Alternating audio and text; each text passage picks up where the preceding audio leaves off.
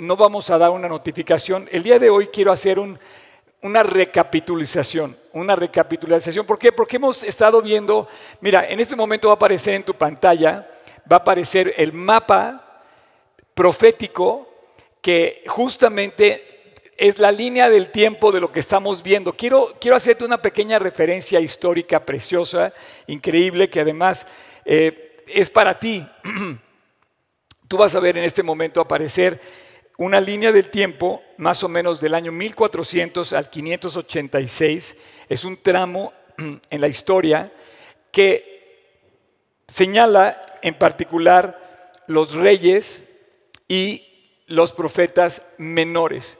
En esta línea del tiempo que tú estás viendo eh, de este lado,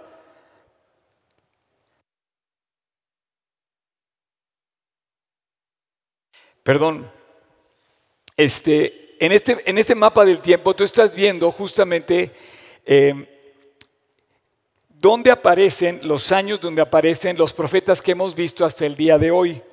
Estamos, si tú ves al centro, vas a ver a Abdías, Joel, paralelo a Jonás, Amós y el próximo profeta que sigue, Oseas. Los profetas fueron personajes en la historia de la vida de Israel que estuvieron también paralelo a los reyes. Si tú te fijas en el mapa que te estoy mostrando, hacia arriba están los reyes del norte y hacia abajo están los reyes del sur. Ya está dividido el reino, pero estos profetas fueron encargados de hablarle a la nación y hablarle a los reyes. ¿De dónde vienen esos profetas? ¿Cuál era, la, cuál era la, el sentir? ¿Cuál era el fondo de estos profetas? ¿Cuál era la idea de que ellos eh, eh, intervinieran en la historia?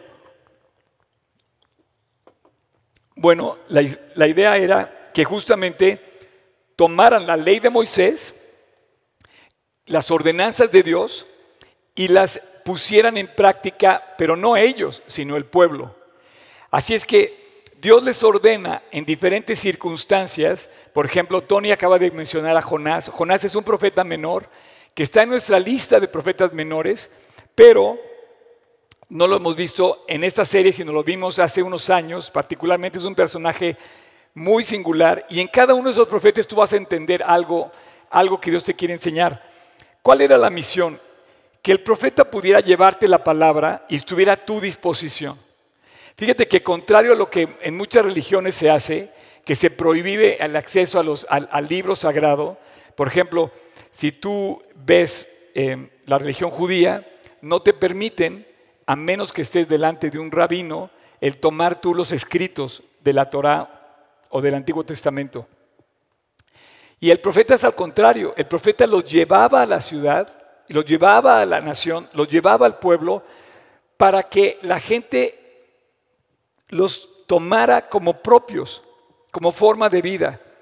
Y yo veo hoy una tremenda necesidad de la palabra de Dios, de escuchar la voz del profeta, de escuchar la palabra, de escuchar la voz de Cristo, porque al final de cuentas fueron los profetas, los apóstoles y Cristo los que nos invitaron a creer en Dios, los que nos llevan a Dios.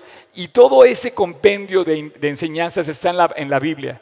Ahora, quiero decirte algo, yo no quiero que tú confundas que asistir el domingo, que venir el domingo, que ir a misa el domingo, que asistir el Shabbat al, templo, con eso estás cumpliendo tu parte.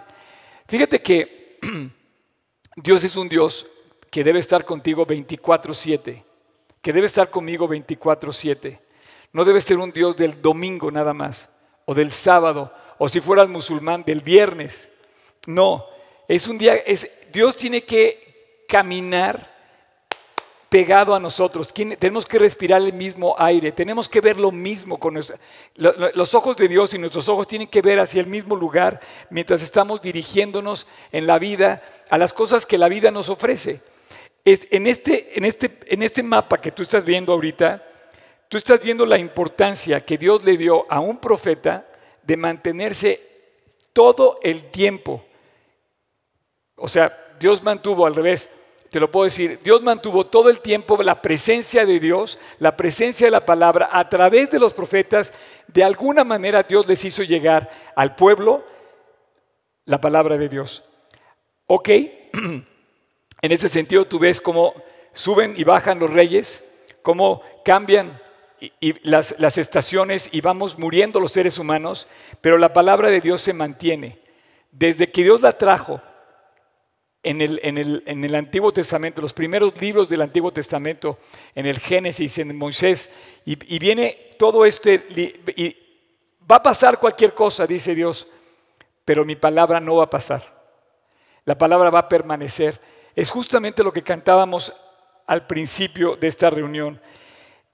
Tomando en cuenta esto, quiero hacer una pequeña recapitulización de estas tres notificaciones que llevamos hasta el día de hoy. Amós, Joel y Abdías. Lo primero que te quiero decir es que no es lo mismo ir a misa un domingo o asistir el domingo a la iglesia o al que quieras que el que tú convivas con Dios. La misión que yo tengo hoy y la misión que yo quiero que tú te lleves es que al, al enfocarte en las circunstancias que estamos viviendo, ¿cómo piensas vivir? ¿Cómo piensas tener respuestas si no vas a la fuente de las respuestas? Mientras la gente está pensando que la medicina que necesitamos es la medicina del coronavirus, Dios está diciéndonos otra vez, oigan, no, no es esa medicina la, que, la más importante, porque si cuidáramos de no pecar, tanto como cuidamos no enfermarnos del coronavirus, la vida sería muy distinta. Todo nuestro alrededor estaría muy cambiado. Esta semana siguen las noticias alarmantes, sigue la violencia, sigue el desánimo, sigue la caída económica, sigue el, no ver para dónde hacer, no ver cómo, cómo seguir el futuro. Pero quiero decirte que en la palabra de Dios, Dios estableció las respuestas para que las encontráramos en la Biblia. Él dice, en tu presencia hay plenitud de gozo. Dice, me, me, mostrarás la senda de la vida. Dice Dios, tú me vas a enseñar la senda de la vida. Yo tengo que llevarte a la senda de la vida, pero yo quiero decirte algo, yo no puedo hacer la tarea que tú tienes que hacer. Mucha gente piensa que es el pastor, que es el maestro, o pone tus ojos en el maestro como si fuera el maestro o la iglesia la responsable de tu crecimiento espiritual. Yo siempre he pensado que hay buenas iglesias, pero las buenas iglesias se hacen también con las personas que están asistiendo a esa iglesia, no nada más con los buenos maestros. Y si ponemos nuestros ojos en las personas, nos vamos a sorprender negativamente porque todos fallamos. Así es que el llamado de todos los profetas menores es un llamado serio a buscar en Dios la respuesta. Él dice, me mostrarás a mí en lo particular. Yo te quiero invitar a que encuentres que la paz y la seguridad que hoy, mira, si hoy encontraran la vacuna con el coronavirus, tú te la pusieras y dijeras, ya estoy a salvo, no estarías a salvo. Por supuesto que no. La paz y la seguridad es de aquella persona que está a salvo, protegida por los brazos de Cristo. La medicina verdadera, la que nos debe llevar al bien, a la paz, a la salvación, a la seguridad, es la palabra de Dios. Si algo tenemos hoy es poder levantarnos y poder voltear al cielo y saber que Él tiene la medicina para el corazón y para el alma. Habiendo dicho esto, te quiero invitar a que hagamos un trato tú y yo. No dependas de mí, no dependas de tu iglesia, no me juzgues, no juzgues a la iglesia y a ninguna iglesia, porque Dios no te va a juzgar en base a lo que te hicieron, sino te va a juzgar en base a lo que tú hiciste y en base a lo que tú tomaste eh, de Dios. Mira, quiero que veas esta imagen donde vas a aparecer, vas a ver a un, a un hombre en una cárcel.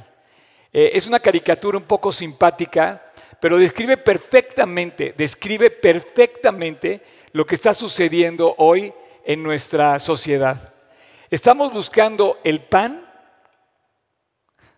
pensando que en el pan vamos a encontrar la respuesta, cuando lo que tenemos que buscar es la llave. la, imagen que tú estás viendo en este momento, no sé si la, si, la tienen ahí ya. Eh, o sea, describe perfectamente la sociedad que estamos viviendo. Estamos pensando que la solución está en la medicina del coronavirus, cuando la solución está en tener la llave de la vida, verdaderamente la llave que es Dios. Vela bien, estamos encerrados, estamos enclaustrados, estamos eh, rodeados de angustias, de una cárcel que no vemos, pero la verdad estamos atorados en medio de tantas cosas y de repente buscamos la respuesta y pensamos que la respuesta es un pan. Y sí, temporalmente necesitamos pan, pero eternamente necesitamos la llave, la llave de la cárcel, la llave a la libertad verdaderamente. Y esta es la llave. La Biblia es la tierra santa. La Biblia es la a la que yo te quiero llevar. Como nunca me interesa más que en ningún otro momento de la vida el que tú disfrutes de la palabra de Dios. Te quiero preguntar, ¿qué tanto tiempo pasas tú en la palabra de Dios? Porque es la pregunta que nos hacen los profetas menores. Vuelve a Dios y vivirás, te dicen, de muchas formas. Pero tenemos que ir a la palabra de Dios y te quiero preguntar, ¿qué tanto tiempo pasas tú con Dios? Porque no se trata de que digas, ya fui a misa, ya cumplí, ya estuve en, la predicación de Oscar del martes o del jueves o del domingo y ya cumplí. No, yo quiero que tú te lleves a tu corazón la enseñanza y que la entiendas con entendimiento. Que la entiendas, perdón la repetición, con entendimiento. Quiero que tú mismo te des cuenta de lo que pasa en tu interior cuando lees la Biblia. Porque si tú la entiendes con entendimiento, va a ser tu refugio.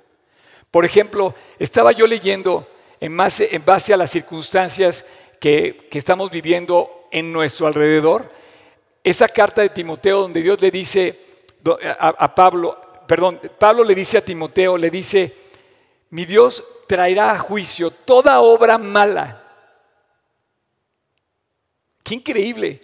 Y me preservará para su reino celestial y a Él sea la gloria. Bueno, ese es mi refugio. Porque todo lo que vemos, mi único lugar de refugio es cuando yo entiendo que la Biblia es mía. Cuando la hago mía, cuando la apropio necesito que tú te lleves, como yo como maestro, quiero pedirte que no pongas tus ojos en mí, quiero que pongas tus ojos en Cristo, que la leas como ese, ese consejo que vas a necesitar de Él, de Dios. Yo te puedo aconsejar, yo te puedo arropar, yo te puedo ayudar, yo te puedo acercar a Dios, pero finalmente la vida que va a fluir va a salir de tu corazón. Yo quiero hacer una, una recapitulación para no hacer la, palabra tan larga, le puse recap, recap, recapitulización de los tres profetas increíbles que hemos hecho. Te puedo resumir en, dos palabras lo que los profetas dicen en sí. Dicen, entérate y avísales. Entérate y avísales. Entérate, entérate de lo que va a pasar entérate de cómo vivir, entérate de cómo educar a tus hijos, entérate cómo enseñar en el camino, enséñate cómo gobernar, cómo llevar una empresa, enséñate. Bueno, pues la fuente de la enseñanza está en este libro. No en este libro juran los presidentes, no de aquí se toman las leyes. Bueno, entérate y avísale. Es lo que quiere decir las notificaciones. La notificación, tomando en cuenta como te llegan en el celular, las notificaciones te, te informan y te avisan. Cuando yo te mando una notificación o cuando alguien te manda una notificación o recibes una notificación en tu teléfono celular, te están avisando de algo que te estás enterando. Bueno, justamente los profetas menores, de ahí surgió el ponerlo en forma de notificación de celular, de teléfono móvil. Justamente los profetas nos avisan de lo que viene. ¿Qué te tienes que enterar? Bueno, el mensaje más importante que te tienes que enterar es quién es Dios y cómo conocerlo. Entérate quién es Dios. ¿Qué les vas a compartir a otros si no sabes quién es Dios? ¿Cómo le vas a compartir de Dios? Tienes que saber quién es Él. Entonces yo te pido que te enteres quién es Dios, cómo es Él, qué puedes esperar de Él, cómo es su carácter, quién es, hasta dónde puedes tú disfrutar de Él o buscarlo o conseguir algo de Él y cómo puedes esperar de Él su forma. Bueno, pues te voy a decir una cosa. Dios describe eso. Yo te puedo describir en dos. Me quiero, no, sé, si me notan que me muevo, pero ando como, como león enjaulado. yo siempre ando moviendo, me quiero acercar más, me quisiera ir hacia ti. Solamente hay dos, hay dos, eh, como si yo pudiera resumir cómo es Dios, eh, te lo voy a resumir como lo resumen, como yo entiendo que lo resumen los profetas menores, que en sí es el mensaje de toda la Biblia, también de los mayores, también de los apóstoles y también de, de Jesucristo. Dios es misericordia. Nadie en este mundo es misericordioso como Él. Si hay algo que puedes tú distinguir del carácter de Dios es misericordia. Las promesas más grandes de bendición están en este libro, que no merecemos. Si tú te pones a pensar, tu vida y la mía no merece, no merezco tener nada y sin embargo Dios me ha provisto de más de lo que merezco. Y la segunda cosa que Dios es, Dios es justo, porque hace falta justicia. Entonces, el aviso de los profetas menores va resumido hacia dos, hacia dos destinos. Dios va a juzgar al mundo con justicia y Dios va a ser misericordia. Por tanto, hay un ruego, hay un ruego implícito en el profeta invitando al ser humano a acercarse a Él, a buscar a Dios, a reconciliarse con Dios, a arrepentirse y arreglar. Hay un ruego del profeta, hay un ruego de Dios. Jesús, en las palabras de Cristo, rogaba que nos volviéramos a Dios y que nos arrepintiéramos. Te quiero pedir que nunca escatimes Nunca retrases el pedir perdón. Que no defiendas con orgullo el celoso, engañoso, el que no merecemos o no, o no debemos pedir perdón, o que no tenemos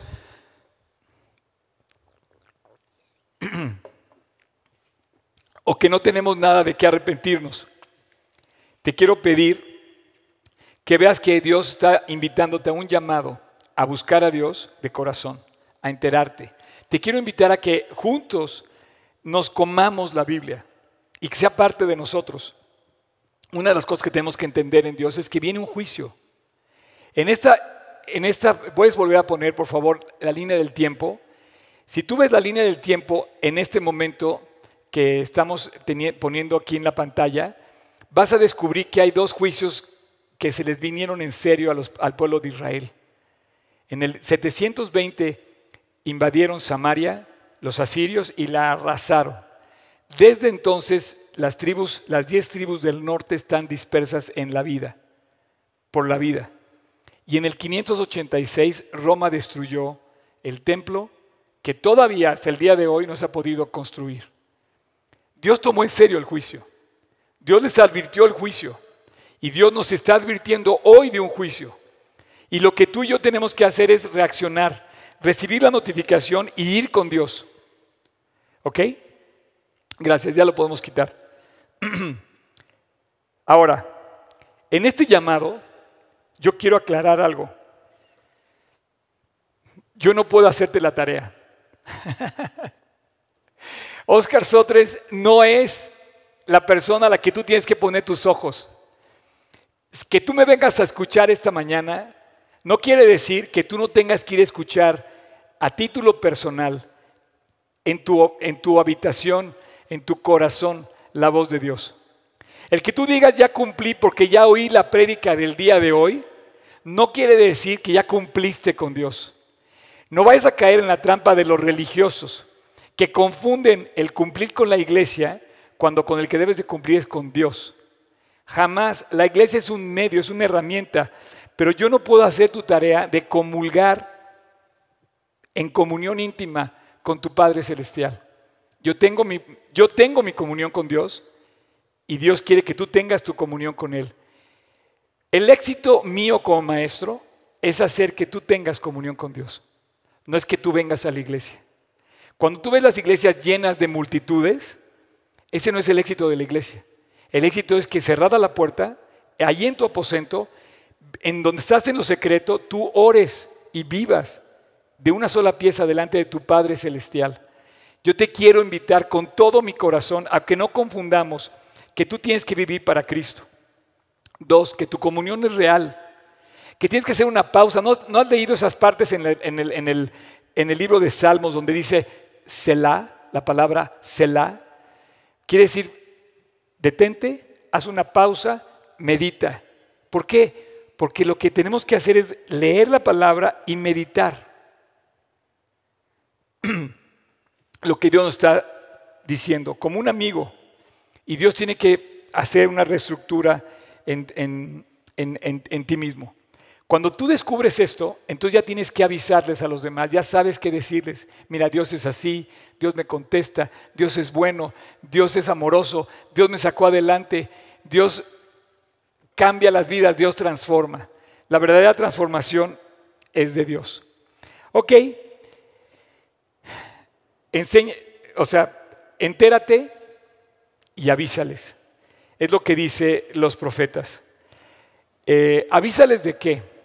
Bueno, pues la Biblia nos dice que nos enteremos que hay ídolos, hay ídolos en donde no podemos eh, fijar nuestros ojos.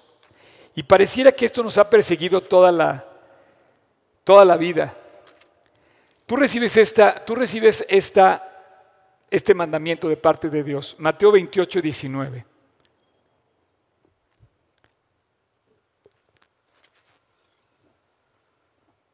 Por tanto, id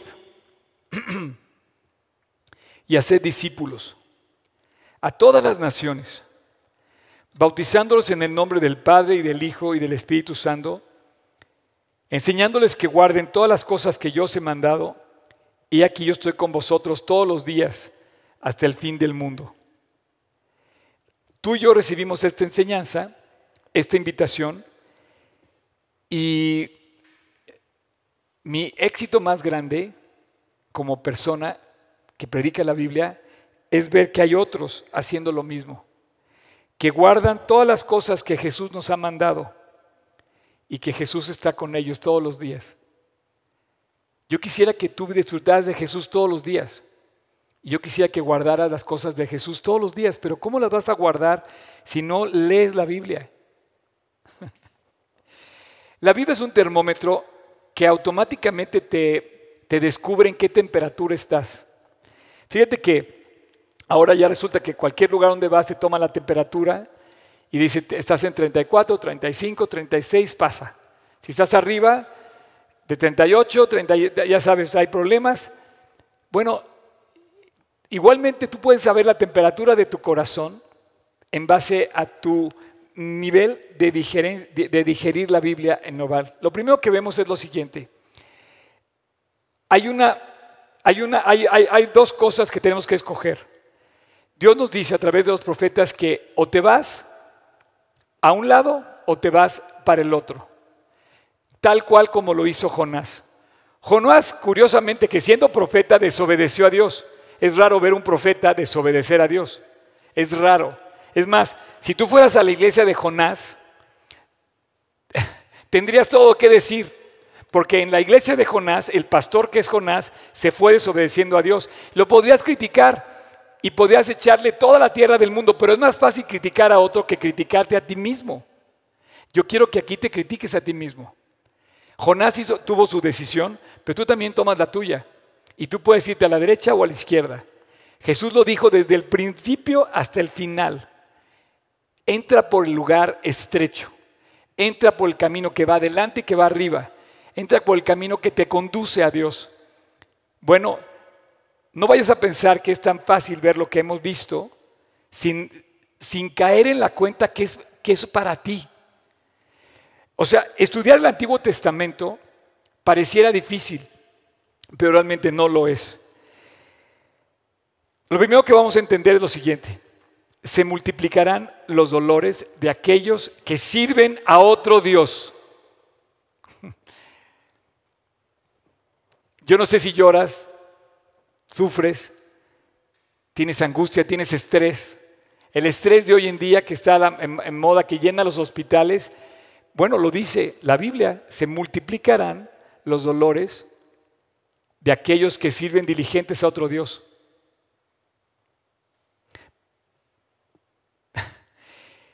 Los ídolos nos hacen sufrir, nos hacen perder el juicio, o más bien ganar el juicio, ganar el juicio que nos viene encima por seguir a los ídolos. Yo no sé a quién sigas, puede ser tu mismo, tu mismo ídolo, o sea, el yo, o puede, ser alguna otra persona, pero eh, yo quisiera pedirte que, que ubiques que es Dios a quien tienes que seguir. Cuando, cuando Israel eh, seguía, a los ídolos, los profetas menores le dijeron, no sigas a los ídolos. Israel siguió y siguió y Dios trajo una consecuencia en serio, el 722 a.C., a Siria un ejército poderosísimo invadió y destruyó. Es una, es una reflexión que yo quisiera que hiciéramos hoy a nuestro, a nuestro nivel. ¿Cómo estamos viviendo hoy? Como para que no llegue hoy alguien a destruirnos. Si tú tienes una amenaza, si sientes una amenaza hoy en tu propia vida, piensa qué ídolos estás buscando en lugar de ir a buscar a Dios. Después finalmente viene Babilonia y arrasa con Jerusalén. ¿Qué es lo contrario a los ídolos? Y vuelvo otra vez. Es la comunión que tenemos que tener con nuestro Padre Celestial. Es la restauración, es, es la medicina, es la paz que vamos a poder encontrar si encontramos que es Él quien nos va a llevar de la mano. Eh, Hoy veo muchas personas en la iglesia que critican, que critican eh, a otras personas. Nos podemos llenar de críticas. Es muy fácil criticar al presidente, es muy fácil criticar las condiciones que vivimos, es muy fácil criticar en la iglesia. Pero yo te quiero pedir que no pongas tus ojos en la iglesia, no pongas tus ojos en el maestro, porque yo no voy a hacer tu tarea. Cuando tú estás realmente juzgando a los demás, yo te invito a que veas lo que dice la Biblia, que en cuanto a levantar la primera piedra, ¿no te has dado cuenta que todos merecemos ser castigados? ¿Que todos cometemos errores? Hay personas que le piden al pastor ser perfecto. Por ejemplo, a mí hay, detalles en donde automáticamente me, me dicen, oye, se te fue cinco minutos de comerciales antes de comenzar la prédica. Es demasiado tiempo. Ni siquiera tenemos comerciales. Simplemente estamos tratando de mejorar nuestra transmisión y la verdad hacemos un esfuerzo enorme. Pero luego, luego, ¿sabes qué? Es demasiado tiempo esperar cinco minutos para que empiece la prédica. Yo te quiero pedir que no pongas tus ojos en eso. Tienes que ir a la palabra de Dios. No soy yo quien va a entregar tus cuentas a Dios. Recuerda que eres tú quien va a entregar las cuentas. Así es que vamos a ver al primer profeta, al profeta Amós. Perdón, Abdías, fue el primero que vimos. El primer profeta que vimos en nuestra eh, primera notificación. Yo te puedo resumir ahorita la notificación que va a decir, ¿qué notificación me avisa Abdías? Abdías es solamente un capítulo, es el, profeta que describe de la manera más corta toda su enseñanza. Él, te lo puedo resumir en esta notificación, si te metes con mis hijos, te metes conmigo. Abdías se encargó de decirle a una nación que se llama Edom, vecina de Israel, que tenía que tener lazos de hermandad de cual eran medio parientes cercanos, y tenía que haber un, lazo de amistad, un lazo de hermandad, que no solamente rompe esos lazos de amistad con Israel, sino que lucha y va, se asocia con los enemigos de Israel y va a luchar contra Israel. Y bueno, Dios le pide cuentas a Edom y le dice, si tú te metes con, con mis hijos, te vas a meter conmigo. El, el pasaje que quiero que leamos de Abdías es el eh, versículo 1 capítulo 1, versículo 15.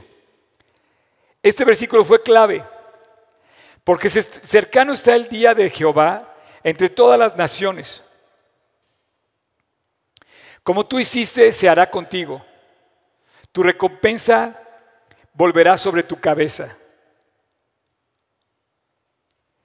Le advierte Dios a través del profeta al pueblo de Edom. Edom era un pueblo vecino de frontera con Israel al sur.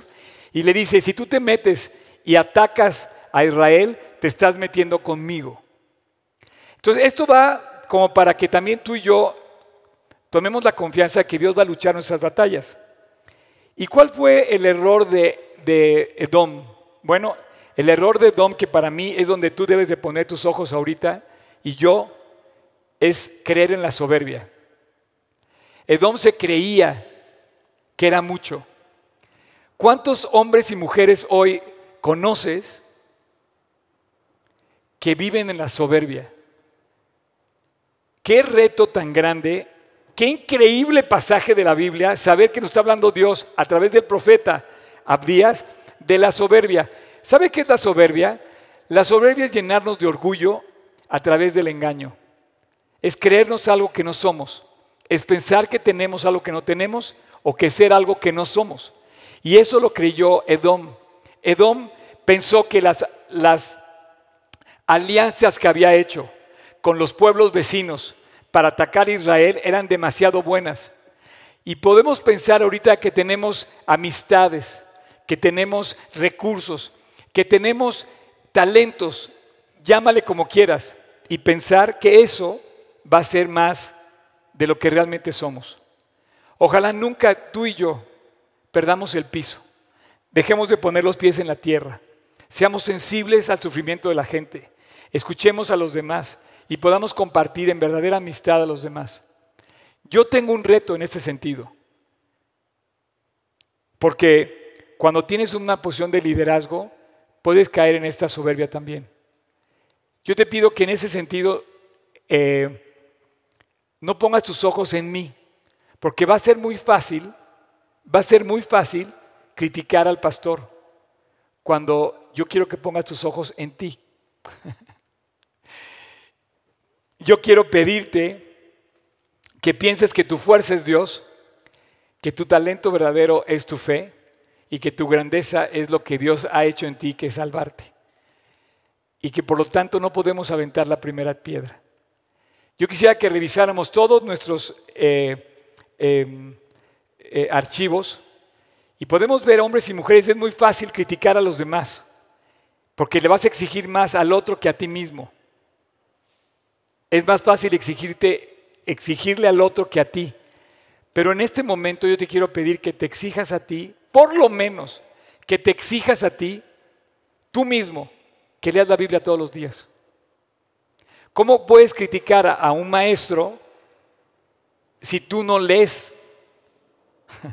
¿Cómo puedes tú criticar a alguien que hace si tú no lo haces? ¿Con, qué valor moral puedes presentarte delante de alguien a ejercer un juicio si tú mismo deberías también ser juzgado con ese mismo talento. Ese es el primer profeta. Eh, si quieres recordar a, Abdías, recuerda Edom, que luchó contra Israel y que Dios le dice, la soberbia te hizo caer. Segundo profeta, profeta Joel. El profeta Joel, que vamos en el orden, es el orden en que van entrando. Eh, Joel quiere decir, Dios es mi Señor. De entrada, Joel nos indica que su mismo nombre aprecia en Dios lo que él necesita. Él dice, yo no soy mi dueño, Dios es mi dueño. Yo no soy el que me dirijo, Dios me dirige. Dios es mi Señor. ¿Sabe lo que quiere decir eso, Señor? Señor quiere decir que, él nos que, que Dios nos da la dirección. Y la notificación que Él tiene dice así, el pecado destruye, si me invocan, se salvan y hay esperanza. Como buen profeta, Joel nos dice justamente esto y nos advierte que el pecado nos va a destruir. quiero ir al capítulo 2, versículo 12, versículo 32, que dice así. Y todo aquel que invocar el nombre de Jehová será salvo. Porque en el monte de Sión y en Jerusalén habrá salvación, como ha dicho Jehová, y entre el remanente el cual él habrá llamado. ¿Por qué te digo que este es el versículo clave? Porque yo quisiera que nunca olvidaras que es más grande la misericordia de Dios que el juicio. Dios va a advertirte de un juicio. Dios nos va a avisar de un juicio. Dios quiere que te enteres que viene un juicio. Te quiero advertir que las cosas se van a poner peor. Las cosas se van a poner peor, pero todo que invocar el nombre del Señor será salvo. Y en medio de ese juicio Dios te dice que su misericordia es más grande, su amor es más grande, su amor no se acaba. Por encima del juicio, por encima de la maldad, Dios triunfa por su misericordia. Joel describe langostas, describe el día del Señor, describe cómo es el día del Señor y cuándo va a ser el día del Señor. Describe las langostas, describe el fuego, describe la medida que tiene un albañil para hacer el trazo y cómo eh, hace esa figura, ¿verdad?, de, de juzgar en base a lo recto. Pero finalmente saca un rugido del león, del león de Judá, de la tribu de Judá, que te dice, todo aquel que invocar el nombre del Señor será salvo. Amigo, escúchame, no estás perdido si vuelves al Señor. No estás perdido si invocas al Señor. Pero escúchame bien, tú puedes oír toda la prédica completa el día de hoy. Puedes leerte la Biblia completa, que si tú en persona no invocas al Señor, estás perdido. Dice la Biblia, todo el que invocar el nombre del Señor será salvo. Yo te invito a que a título personal tú lo invoques. Joel describe una terrible tragedia que ha de venir sobre el mundo entero. Se llama el Día del Señor. El Día del Señor incluye, fíjate nada más para que me entiendas, no es un día. Incluye primero el arrebatamiento, que va a ser un drama. Después los siete años de tribulación. Después viene el juicio de las naciones.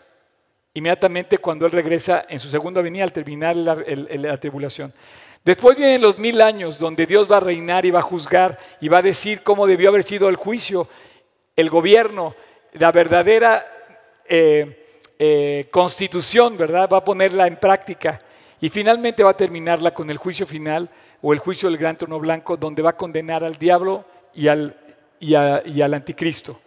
Esto quiere decir que nos advierte Joel el día del Señor. El día del Señor es un, es un juicio de más de mil años. Aunque esos mil años Dios va a reinar y va a atar a Satanás por mil años. Bueno, el día del Señor incluye el famoso momento donde Cristo dice, eh, por ejemplo, que llega y va a separar las ovejas de los cabritos. ¿Te acuerdas ese pasaje donde dice que vendrá, em, te lo voy a leer ahorita aquí en capítulo 24 de Mateo,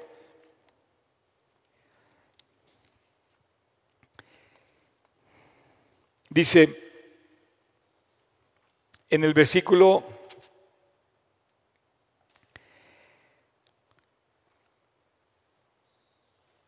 tropezarán, y, eh, se entregarán a tribulación, vendrá la abominación desoladora y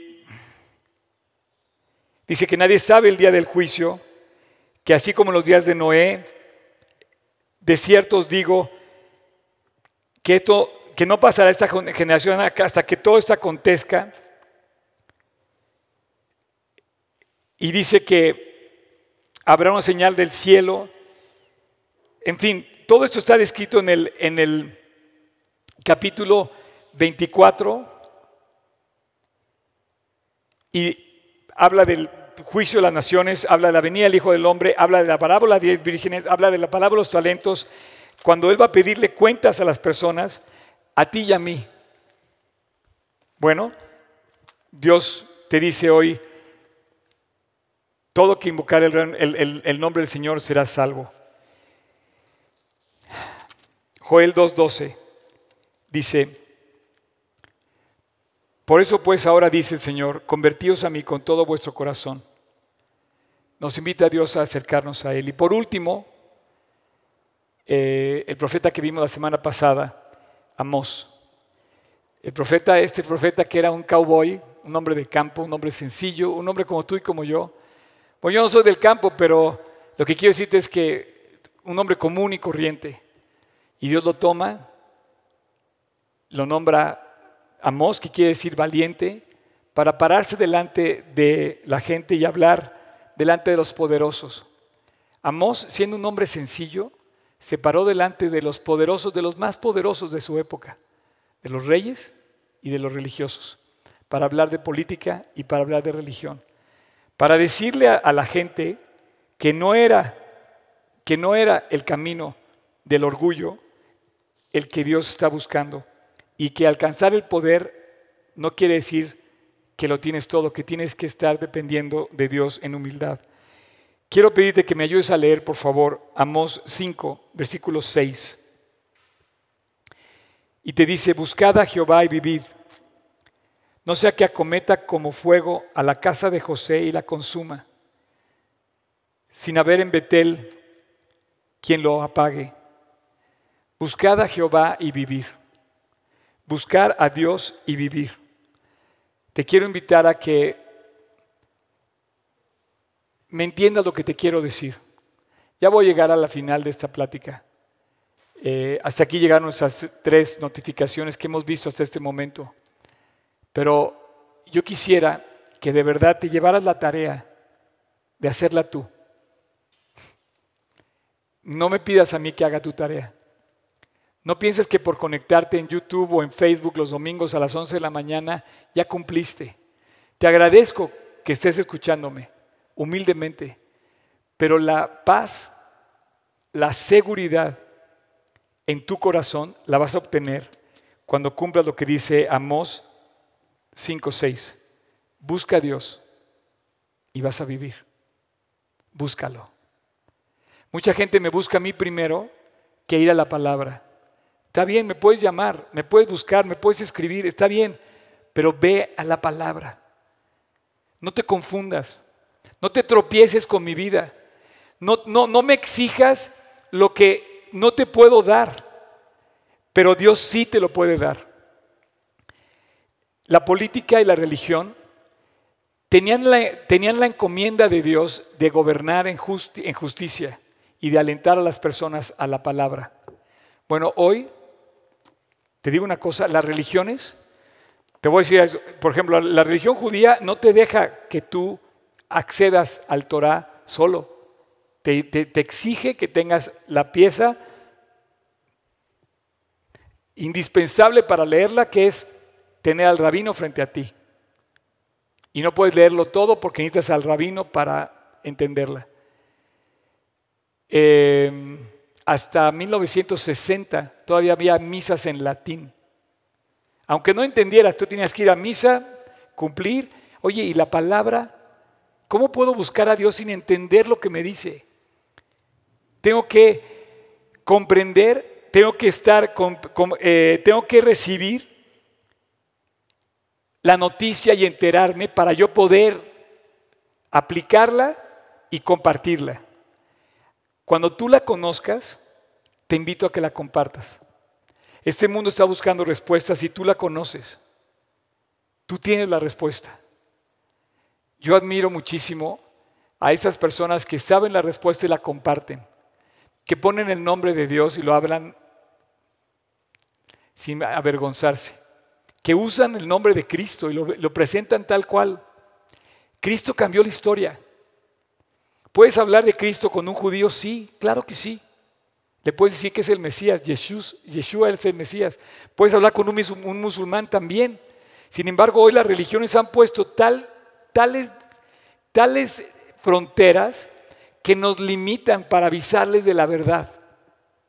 De política tenemos la libertad para actuar como creyentes, orando, pidiendo a Dios que intervenga. Y te lo digo por qué, porque mucha gente pone su esperanza en las personas, tanto políticos como religiosos. A lo mejor tú tienes puesta tu esperanza en mi amistad contigo. Y no te quiero defraudar, pero te voy a fallar. No quiero fallarte. Me quisiera morir con muchos amigos. Y Dios me ha dado muchos amigos.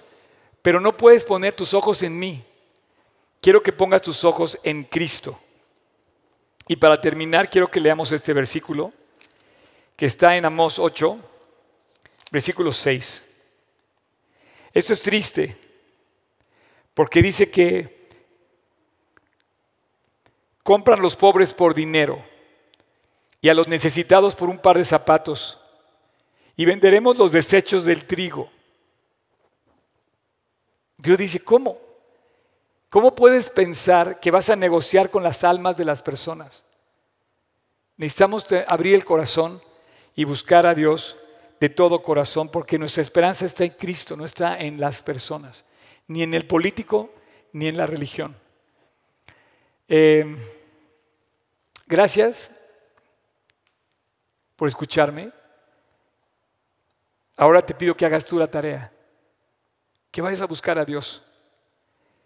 Me, emociona ver la gente que me escucha, que me está viendo, que está conectada. Me, emociona ver todo lo que hacemos para presentarte el Evangelio. Pero Dios te va a pedir cuentas. Yo no soy, yo no soy ni Amós, ni Abdías, ni Joel. Soy Oscar Sotres. Estamos el, el día 6, ¿somos el 6? No, el 5 de julio de 2020. Y yo levanto mi voz para decirte, tú tienes que ir a hacer tu tarea. Tienes que hacer de la Biblia tu libro de cabecera y de mañanera y de vespertina y de todos los días. Tú tienes que leer la Biblia.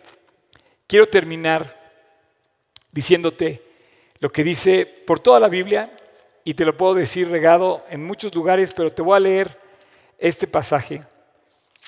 Eh, fíjate nada más, qué hermoso cuando alguien conoce de, primera mano la verdad de Dios.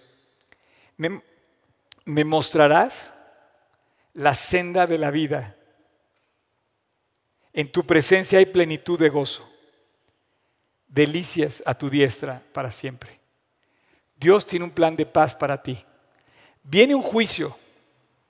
No te asustes cuando sepas las noticias, cuando todo lo que sigue te anuncia que viene Cristo por nosotros. No te asustes, porque Él nos va a mostrar la senda de la vida y el camino por el cual tenemos que andar para llegar a su presencia, donde hay plenitud de gozo y donde está la delicia, pero es a su diestra para siempre. ¿Quieres conocer la paz? ¿Quieres conocer la seguridad? Tienes que hacer tu tarea, tienes que ir a Cristo, tienes que ir a Él. Y no me pidas a mí lo que tú no te has pedido a ti mismo. Si tú me pides a mí que yo te enseñe la Biblia, yo ahorita te pido a ti que tú vayas con Dios y te la muestre a ti. Es un libro que está hecho para ti. Es una carta de amor para ti, libre, abierta, disponible, para que tú disfrutes de la plenitud, de la presencia de, gozo de, Dios y de su diestra. Eh, ya me hice bolas con lo que dice, pero bueno. Padre, muchas gracias por esta mañana, gracias por darme la oportunidad de compartir con cada una de las personas hermosas que están aquí conectadas el día de hoy. Solo tú sabes, Dios, el alcance que va a tener esta, esta, esta mañana, este mensaje. Pero tu palabra se predica hoy por toda la tierra. Debajo de, del sol se predica la, la Biblia en toda la tierra. Bueno, y te pido, Dios, que tú puedas llegar al corazón de cada persona que está en este momento escuchando tu palabra. Que nadie se pierda de disfrutar de las delicias que tú has preparado para él. Y así como estás, yo te quiero pedir de una manera muy especial, mantén tus ojos cerrados, así como estás, ora conmigo, donde quiera que estés, en tu casa, como quiera que estés, en tu coche, estás a lo mejor caminando en la calle, me estás escuchando a lo mejor y vas caminando. En este momento, ora a Dios. Y si tú te das cuenta que tú no has hecho tu tarea de buscar a Dios en arrepentimiento, de ir con Dios a pedirle perdón, yo te quiero invitar a que hoy lo hagas. Así como estás con tus ojos cerrados, te quiero invitar a que vayas a Dios y dices, Dios, quítame el pecado que me ha hecho tanto daño, que me ha hecho llorar, que me ha hecho sufrir, que me ha hecho contaminarme, infectarme tanto. Quiero que llegues con Dios y le digas con estas palabras, en esta oración que yo voy a hacer, sigue conmigo esta oración y dísela a Jesús, Señor Jesús, te pido que me perdones, que quites de mí y me arranques mi maldad, mi propia maldad. Quiero pedirte que me limpies y que me cambies. Y quiero pedirte, Dios, que yo pueda conocer tu paz y tu salvación. El día de hoy te abro la puerta de mi corazón, Jesús, y te pido que entres a mi vida, para que tú y yo caminemos de hoy en adelante, tú en mí y yo en ti. Límpiame y perdóname. Y yo sé que te lo puedo pedir porque en la cruz tú lo pagaste. Tú pagaste mi pecado y mi maldad.